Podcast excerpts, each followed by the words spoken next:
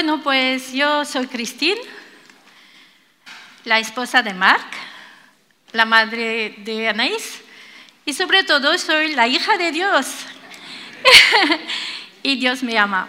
¿Y por qué lo sé? Pues porque me lo dice cada día. O sea que estoy segura de esto.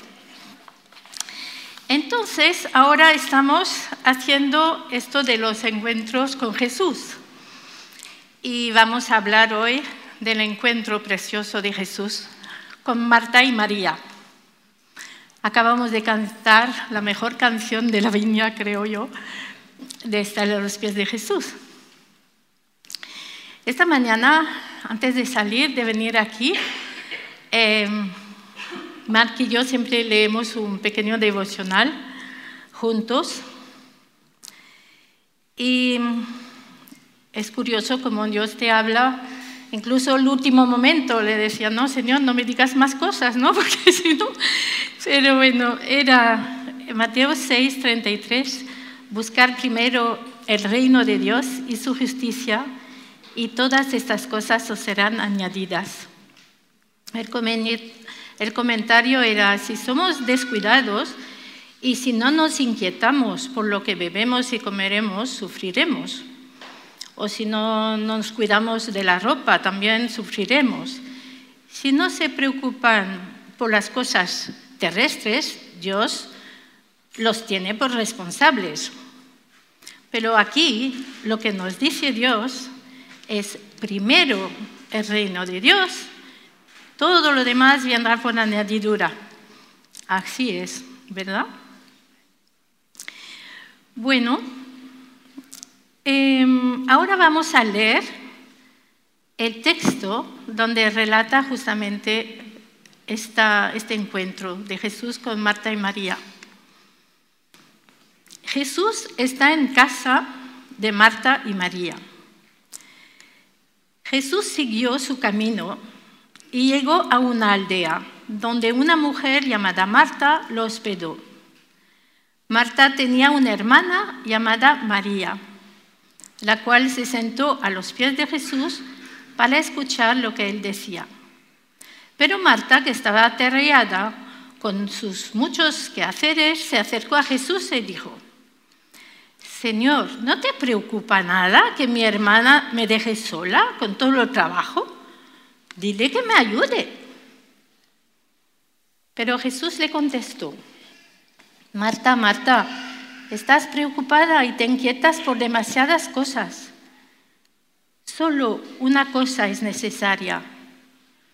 María ha escogido la mejor parte y nadie se la va a quitar. ¡Wow! Qué bonito lo que dice Jesús, ¿no? Bueno, vemos en los evangelios que Marta y María y Lázaro, que eran hermanos los tres, eran muy amigos de Jesús, ¿no? Lo recibían en su casa. Su casa era un lugar de hospitalidad y de reposo para Jesús.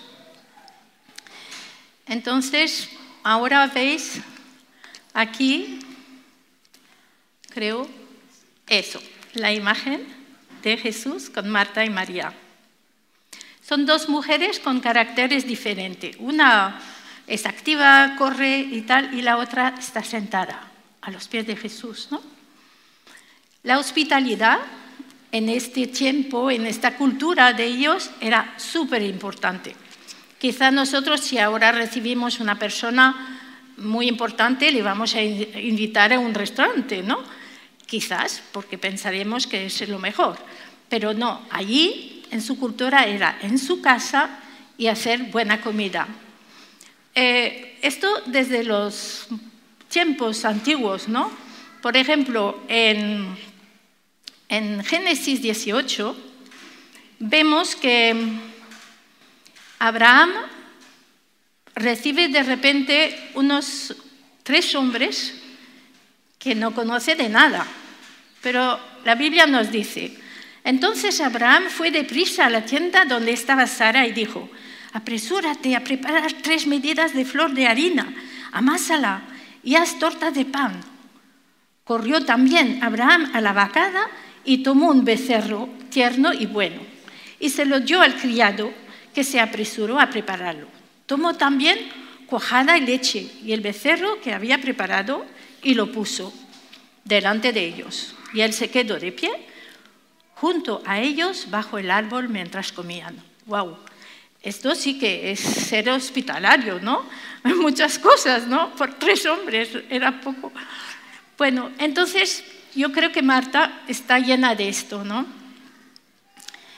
Claro, Jesús tendría que estar agradecido de, que Marta está corriendo, haciéndole, preparándole una súper buena comida.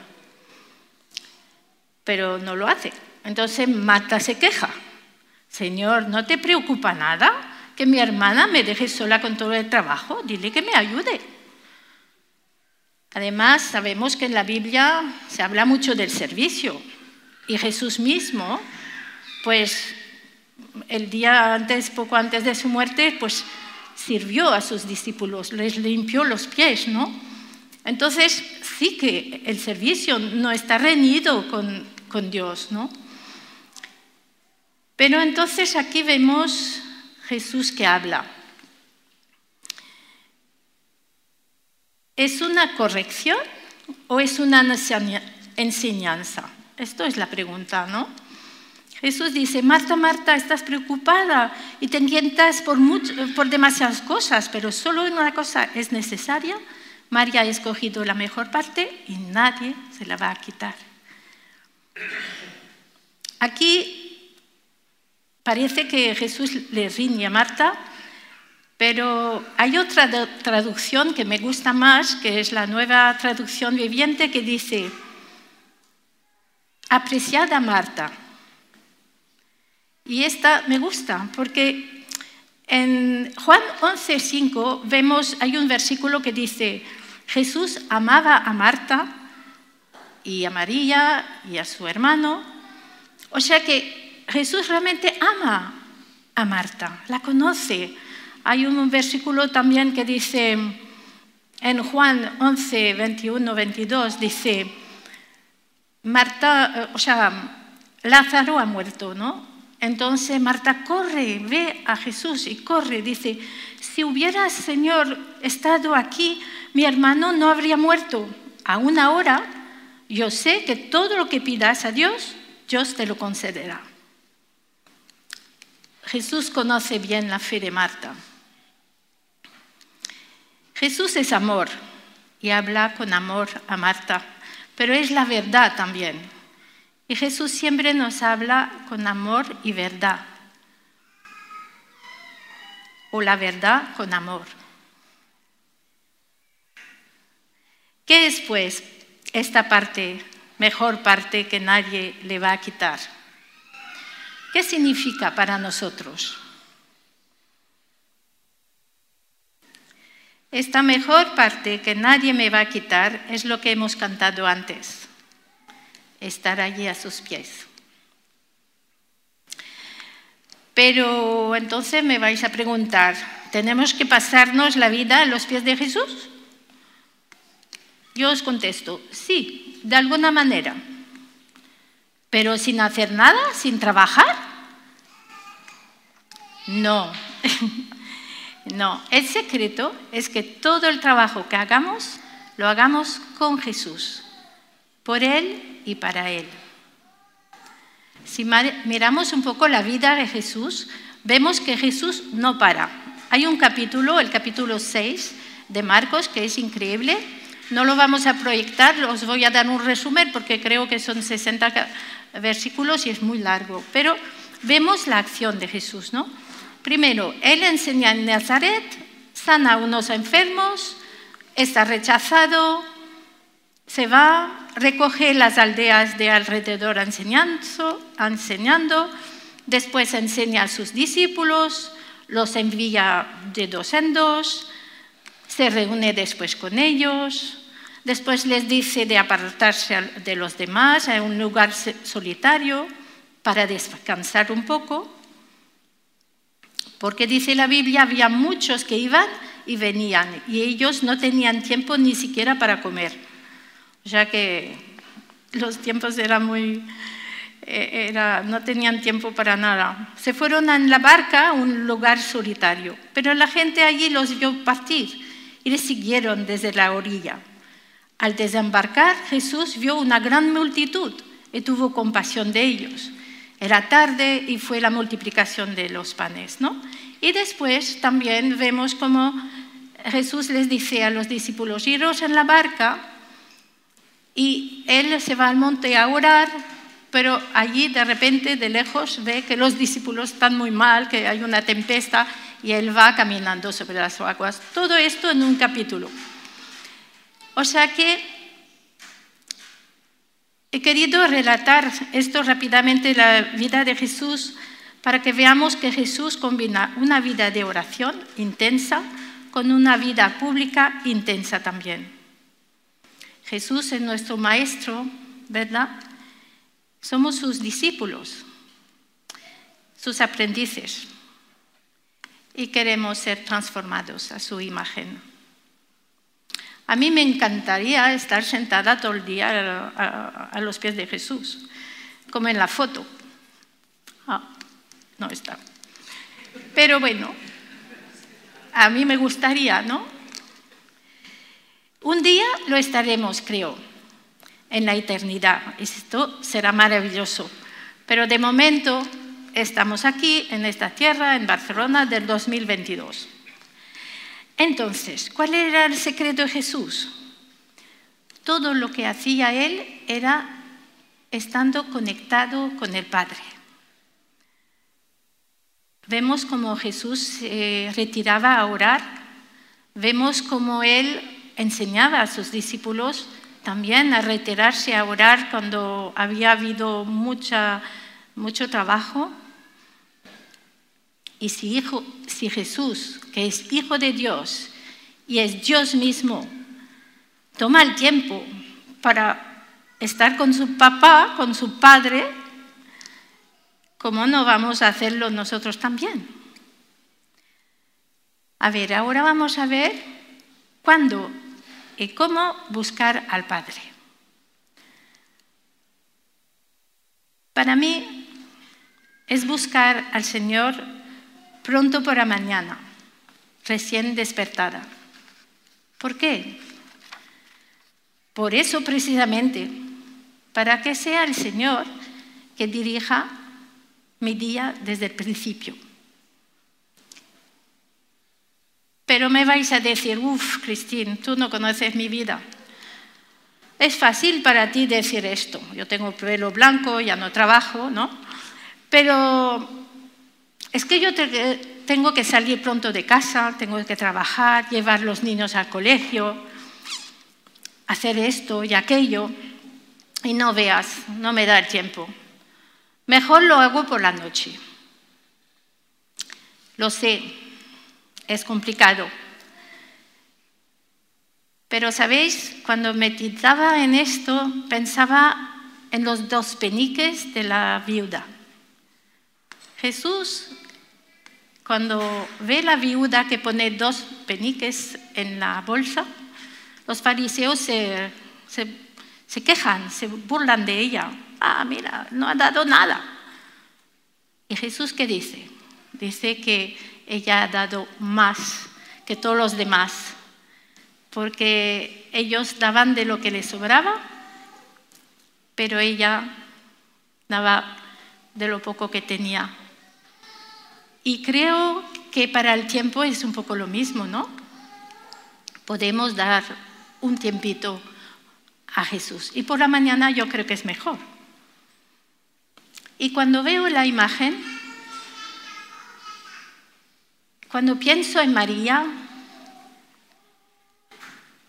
la imagino feliz, disfrutando de este tiempo con Jesús. Ella solamente está allí escuchándole, se ha olvidado todo. Es un poco como cuando sois novios o novias, ¿no? Entonces vais a tomar un café con vuestro novio y nada que pasa alrededor os importa. Lo único que queréis es estar tete con el novio o la novia. Pues con Jesús es lo mismo. Para mí, yo siento lo mismo cuando por la mañana me reúno con Él.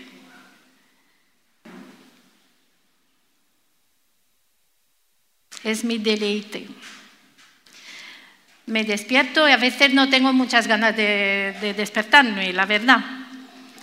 Pero de repente pienso, wow, sí, tengo ganas de levantarme porque voy a estar con el Señor. Todo el mundo duerme, qué bien, es pronto, mejor, así yo voy a estar con el Señor. Yo, a ver, os va a parecer raro, pero eh, yo hablo con el Señor escribiendo, ¿no? Entonces escribo con el ordenador. Y cuando yo entro en esta mañana en el ordenador que tengo preparado la fecha, y aquí tengo preparado también estar a los pies de Jesús, os lo prometo. Y entonces leo el, versículo del día, y bueno, es, es el momento mejor de mi día, de verdad. Otros pueden eh, gustarle más, pues, yo qué sé, caminar en el bosque o en, la ciudad, en un parque, correr, y es cuando Jesús les habla.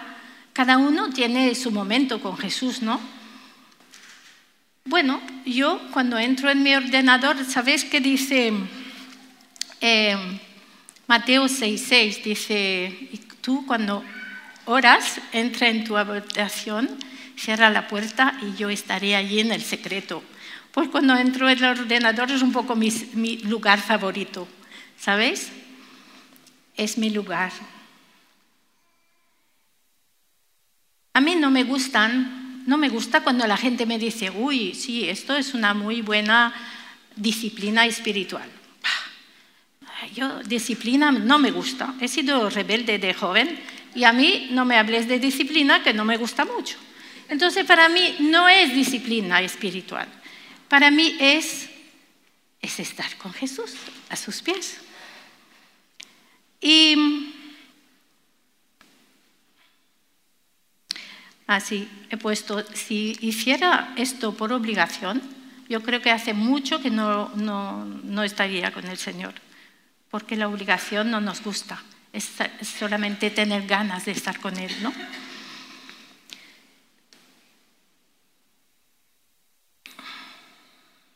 Sí. Em, yo intento estar ahora, es mi reto, ¿no? Estar tres momentos al día con Jesús.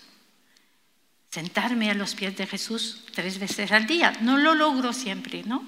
Pero qué bueno, sí. Como Daniel.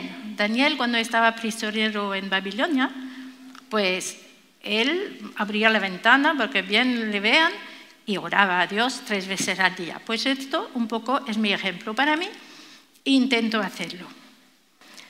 Tuve la bendición cuando yo me convertí, tenía 22 años, hace mucho de esto, de tener una señora, Adelaida, que cada mes era, fue mi mentora durante 17 años, ¿no? hasta que se murió.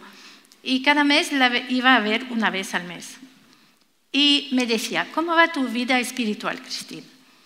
cómo va tu manera de hablar con Dios, cómo va tu manera de leer la Biblia, cómo va tu manera de escuchar a Dios, ¿no? Y me ayudaba mucho. Y una cosa que me acuerdo todavía como si fuera ayer, me decía, y sobre todo, recuerda una cosa, vete a dormir pronto por la noche, para que mañana estés dispuesta para estar con el Señor. En España es muy difícil de dormir pronto. Yo soy francesa, nos dormíamos a las 9, 10, pero aquí no lo hago. Pero es igual. Lo bueno es pensar por la noche, vale, ahora me decía también, por la noche léete un libro espiritual, ¿no? Un libro de Dios. Y esto me ayudaba porque por la mañana, recién, pues decía, voy a estar con el Señor.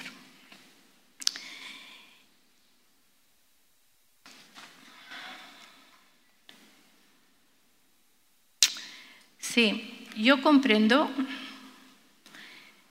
que quizá para algunos de vosotros no es fácil. Tenéis bebés o tenéis trabajos y tal y cual. Yo recuerdo, yo he sido mamá de cuatro hijos también he tenido bebés. Os digo un pequeño testimonio. David, mi hijo, uno de mis hijos, vive en Francia. Mm, creo que sobre el año o así, durante un año se despertaba cada noche a las 4 de la mañana para pedir un biberón. Cada noche. Al principio yo estaba muy enfadada. tengo que levantarme, tal y cual.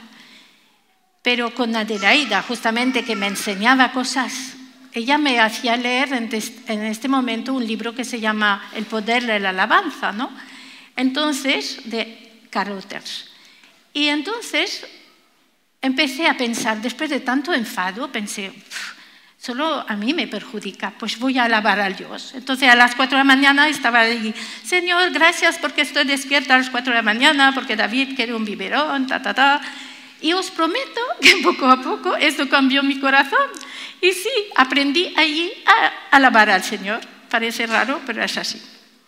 Ah, os voy a contar otro pequeño testimonio. La semana pasada, como hubo el, fin de semana de matrimonio, encuentro matrimonial, yo tuve a mis dos nietecitos, Mateo y Mía, porque Emanuel y Maribel estaban al retiro.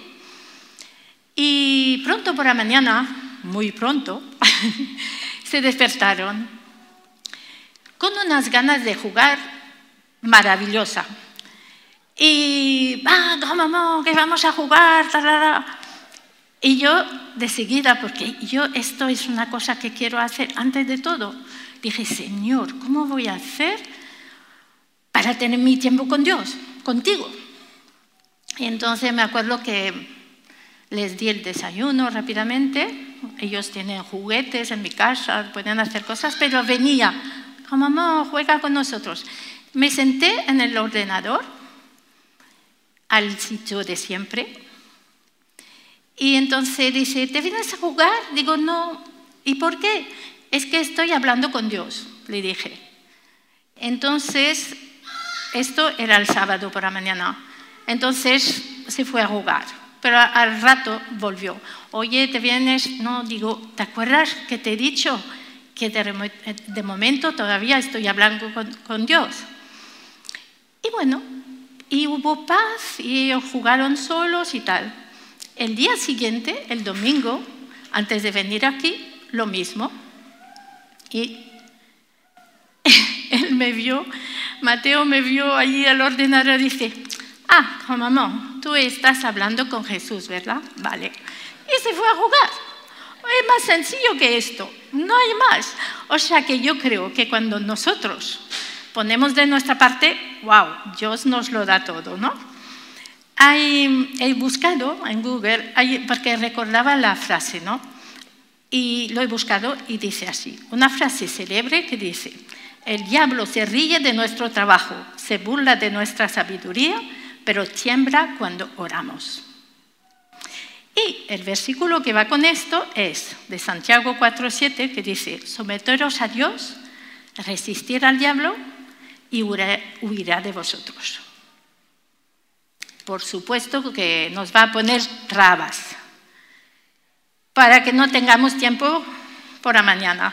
Tendremos miles de cosas que hacer antes de ir a Dios. Y diremos, más tarde, más tarde. Y llegar la noche y no hemos estado con nuestro Señor. Y estamos tristes. Y poco a poco, si esto se repite, nos acostumbramos. Y nuestra vida pierde su abundancia. ¿Os acordáis que Jesús ha dicho, os daré la vida y la vida en abundancia? Esta vida es con Él. Sin Él no creo que pueda haber vida en abundancia. Si vais en autobús al trabajo, tenéis media horita o un cuarto de hora, pues podéis tener vuestro tiempo con Dios. Si le estás dando de mamar a tu bebé, también. Si haces cualquier cosa, puedes estar con el Señor. Un tiempo quieto, eso sí, pero con el Señor, pronto por la mañana. Podemos hacer miles de cosas con Jesús. Podemos estar trabajando duro, en un trabajo estresante, complicado, cansado o poco interesante, pero si Jesús está a nuestro lado, es más fácil y es posible. Incluso lo podemos hacer con gozo. Y seguro que Jesús nos usa donde estamos para su reino.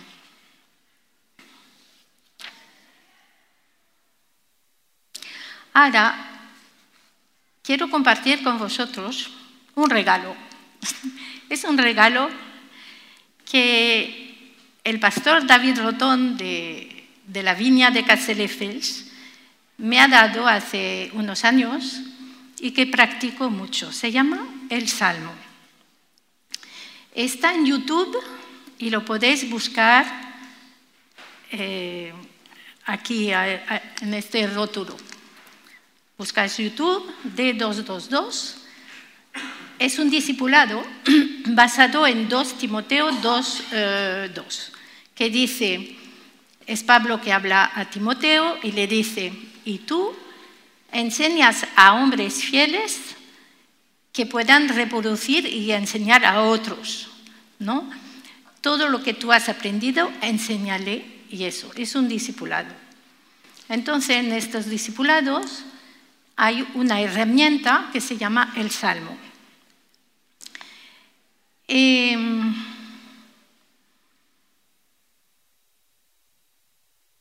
yo esto lo hago varias veces al día, os explico por qué. A veces, ¿eh? no, cada día, pero lo hago a veces una vez, a veces dos, a veces tres. Es muy sencillo. Hasta os voy a decir, y me ha dado permiso, mi nieta de nueve años ahora hace el salmo. Yo le enseñé el salmo en agosto del año pasado, o en, julio. Anaís trabajaba, pues venían a mi casa. Entonces tiene una libretita donde ella hace sus salmos, ¿no? y me ha dado permiso de leeros uno. Era el año pasado, por ejemplo, y pobrecita, pues estaba con el COVID, había tenido contacto y había tenido que estar encerrada en su habitación.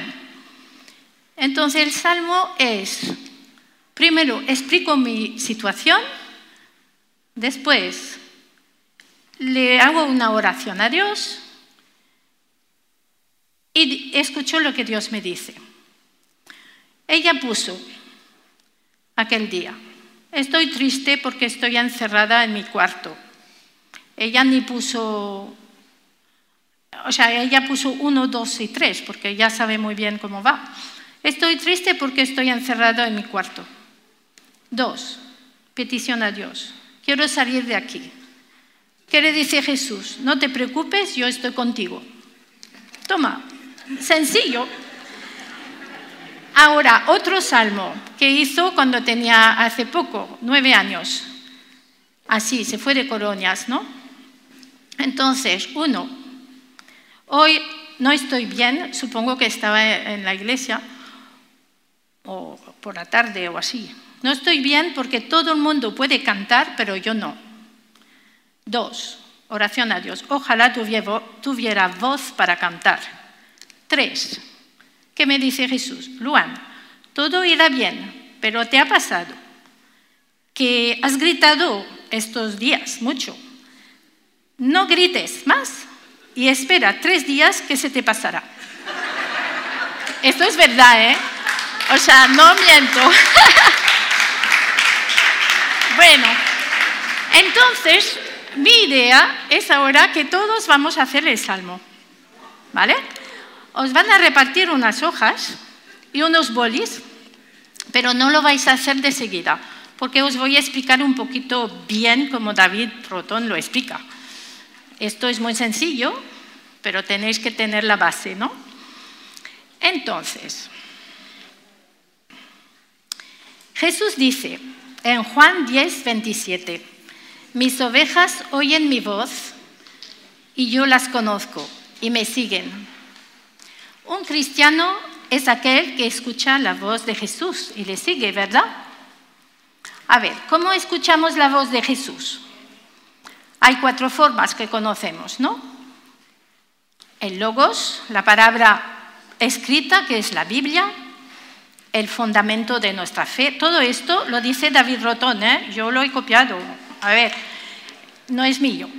El logos, el rema, la palabra hablada, la voz del Espíritu Santo, hablándome, la iglesia, los hermanos, la voz profética de los hijos de Dios y las circunstancias. Dios es soberano y acepto que todas las cosas cooperan para bien. Nosotros hoy, a través del Salmo, vamos a escuchar a Jesús como el rema, ¿no? La palabra hablada. Eh, hay un versículo en el Salmo 107 que dice, leemos entonces, oh, perdón, entonces en su angustia clamaron al Señor y Él los salvó de sus aflicciones. Él envió su palabra y los sanó y los libró de la muerte. Fíjate, Dios los salva, los sana y los libra mediante el envío de su palabra. ¿Lo has visto? Dios les habla. Y al escuchar su voz son salvos, sanos y liberados. Y esto es lo que hacemos con esta herramienta del Salmo. Clamamos a Dios como la Lulu, ¿no? Que decía, no me gusta estar dentro de la habitación. Escuchamos su palabra. Es un diálogo. ¿Por qué llamamos esto el Salmo? Porque sigue las pautas y la estructura básica que, vemos en los salmos de la Biblia.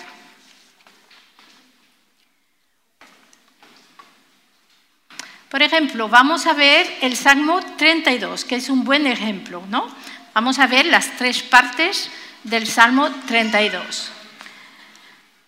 Aquí estáis recibiendo una hoja, no lo vais a escribir todavía, lo haremos al final, de momento va a ser un poco la explicación y lo haremos después. Em, en la primera sección del Salmo vamos a contestar la pregunta, ¿qué me está pasando hoy? que lo tenéis en la hoja.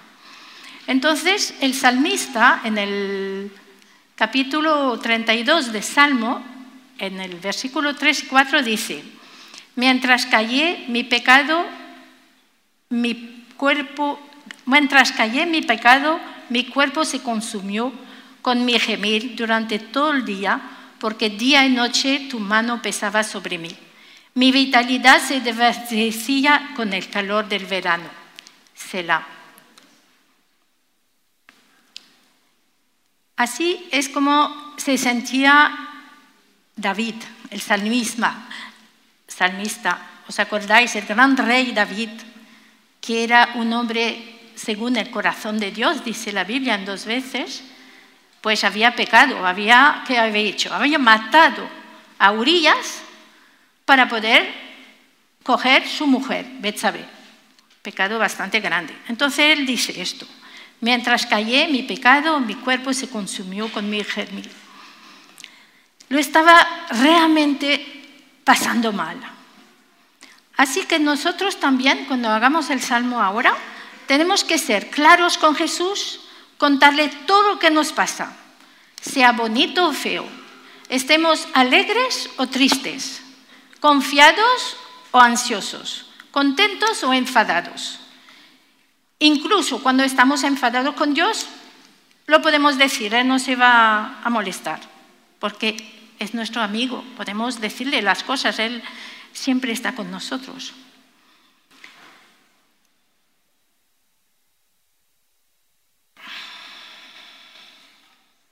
Después vamos a la segunda parte.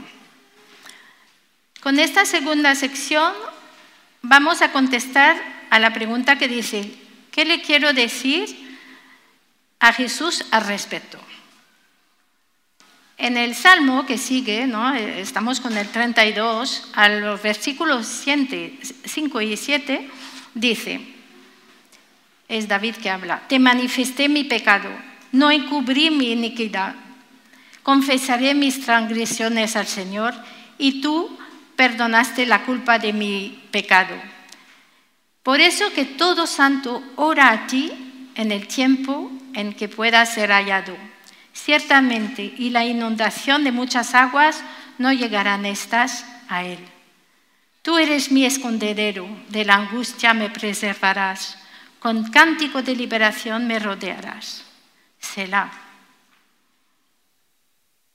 Aquí el salmista hace básicamente dos cosas. Confiesa su pecado y alaba a Dios. El resto de los salmos encontramos varias cosas también. Podemos quejarnos, eh, podemos suplicar a Dios, también podemos afirmar nuestra fe y compromiso con Dios. Ahora vamos a ver la tercera sección, que es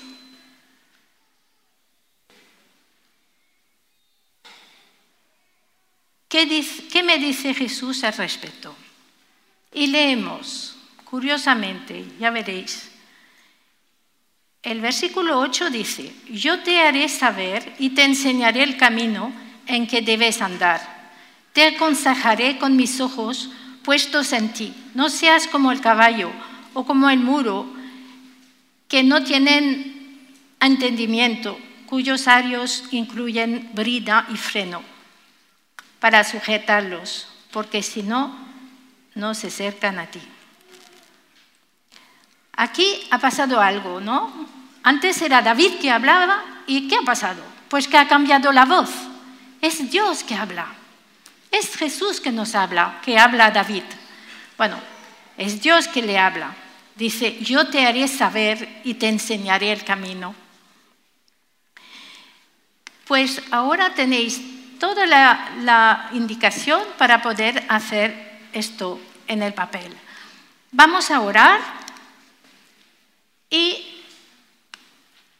antes de terminar también quiero deciros una cosa, que cuando la última parte que Jesús os hablara, os quiero también dar este versículo muy importante, que es de Lucas 11. Dice, porque todo el que pide, recibe, y el que busca, halla. Al que él llama, se le abrirá. O suponer que uno de vosotros, que es padre, su hijo le pide pan, ¿acaso le dará una piedra? ¿O si le pide un pescado, ¿acaso le dará una serpiente en lugar de pescado? ¿O si le pide un huevo, ¿acaso le dará un escorpión? Pues si vosotros, siendo malos, sabéis dar buenas dádivas a vuestros hijos, cuánto más vuestro Padre Celestial dará el Espíritu Santo a los que les pidan. Por tanto, partimos de la base que si le pedimos a Jesús, Él nos hablará. ¿vale? Ahora, los que están en casa, eh, podéis coger también un papel y un boli y vamos a empezar a, hacer nuestro salmo. ¿Vale?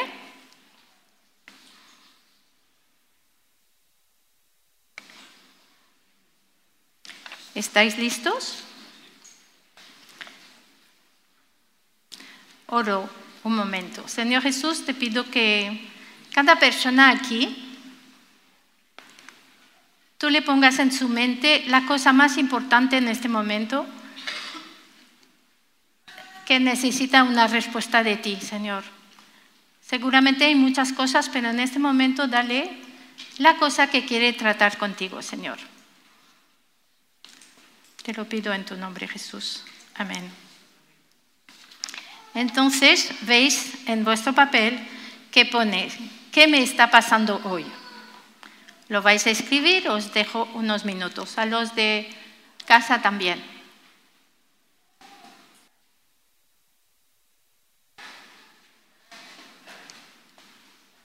¿Explicáis lo que os pasa, sencillamente? Vuestra preocupación, vuestra falta de algo, de trabajo, de lo que sea. ¿Sí?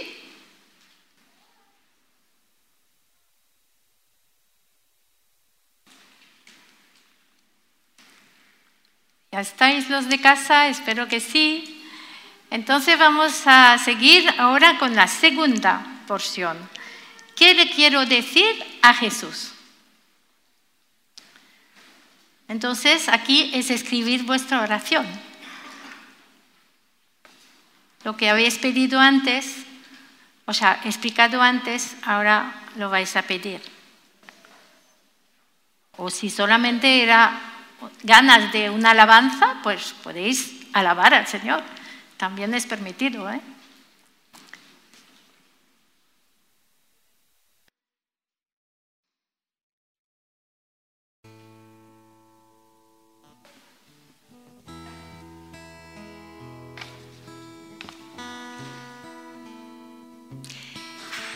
Y ahora vamos a empezar con la tercera sección, cuando Jesús nos habla. Escribir, yo os aconsejo de poner vuestro nombre. Yo, por ejemplo, pongo Cristín con comillas y escribo lo que siento en mi corazón. No os compliquéis mucho la vida, escribir lo que os viene, ¿no? Porque como hemos dicho, estamos en la presencia de Jesús pues si le pedimos que nos hable, pues claro que nos va a hablar. ¿Vale?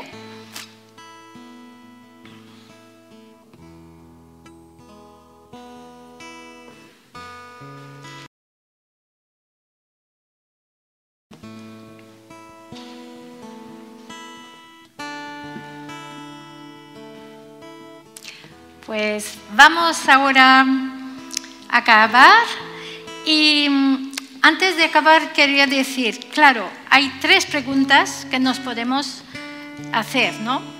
Con el discernimiento de lo que hemos escrito. Em, ¿Es conforme a la Biblia? Evidentemente, evidentemente, Dios no se contradice a sí mismo. Así que la primera pregunta es, ¿lo que he recibido es compatible con la palabra escrita?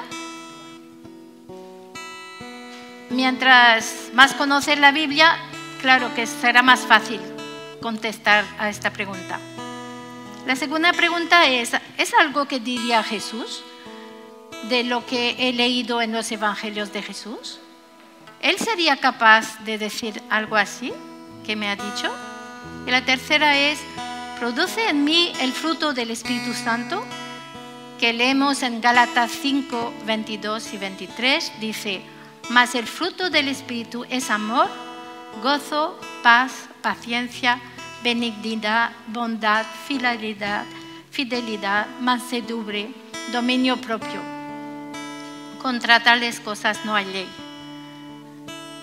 Si la respuesta a cada una de estas tres preguntas es un sí, puedes estar bastante seguro de que lo recibiste verdaderamente del Espíritu Santo. Bueno, ¿qué tal? ¿Fue de ánimo para vosotros? Eh, ¿Estáis ahora más llenos de amor, gozo, paz? Pues esto es Jesús y es la herramienta del Salmo. Y aquí se acaba nuestra... Eh, nuestro tiempo de esta mañana. Entonces yo despido a los que están en casa. Muchas gracias por haber estado aquí. Espero que ha sido de ánimo para vosotros y adiós.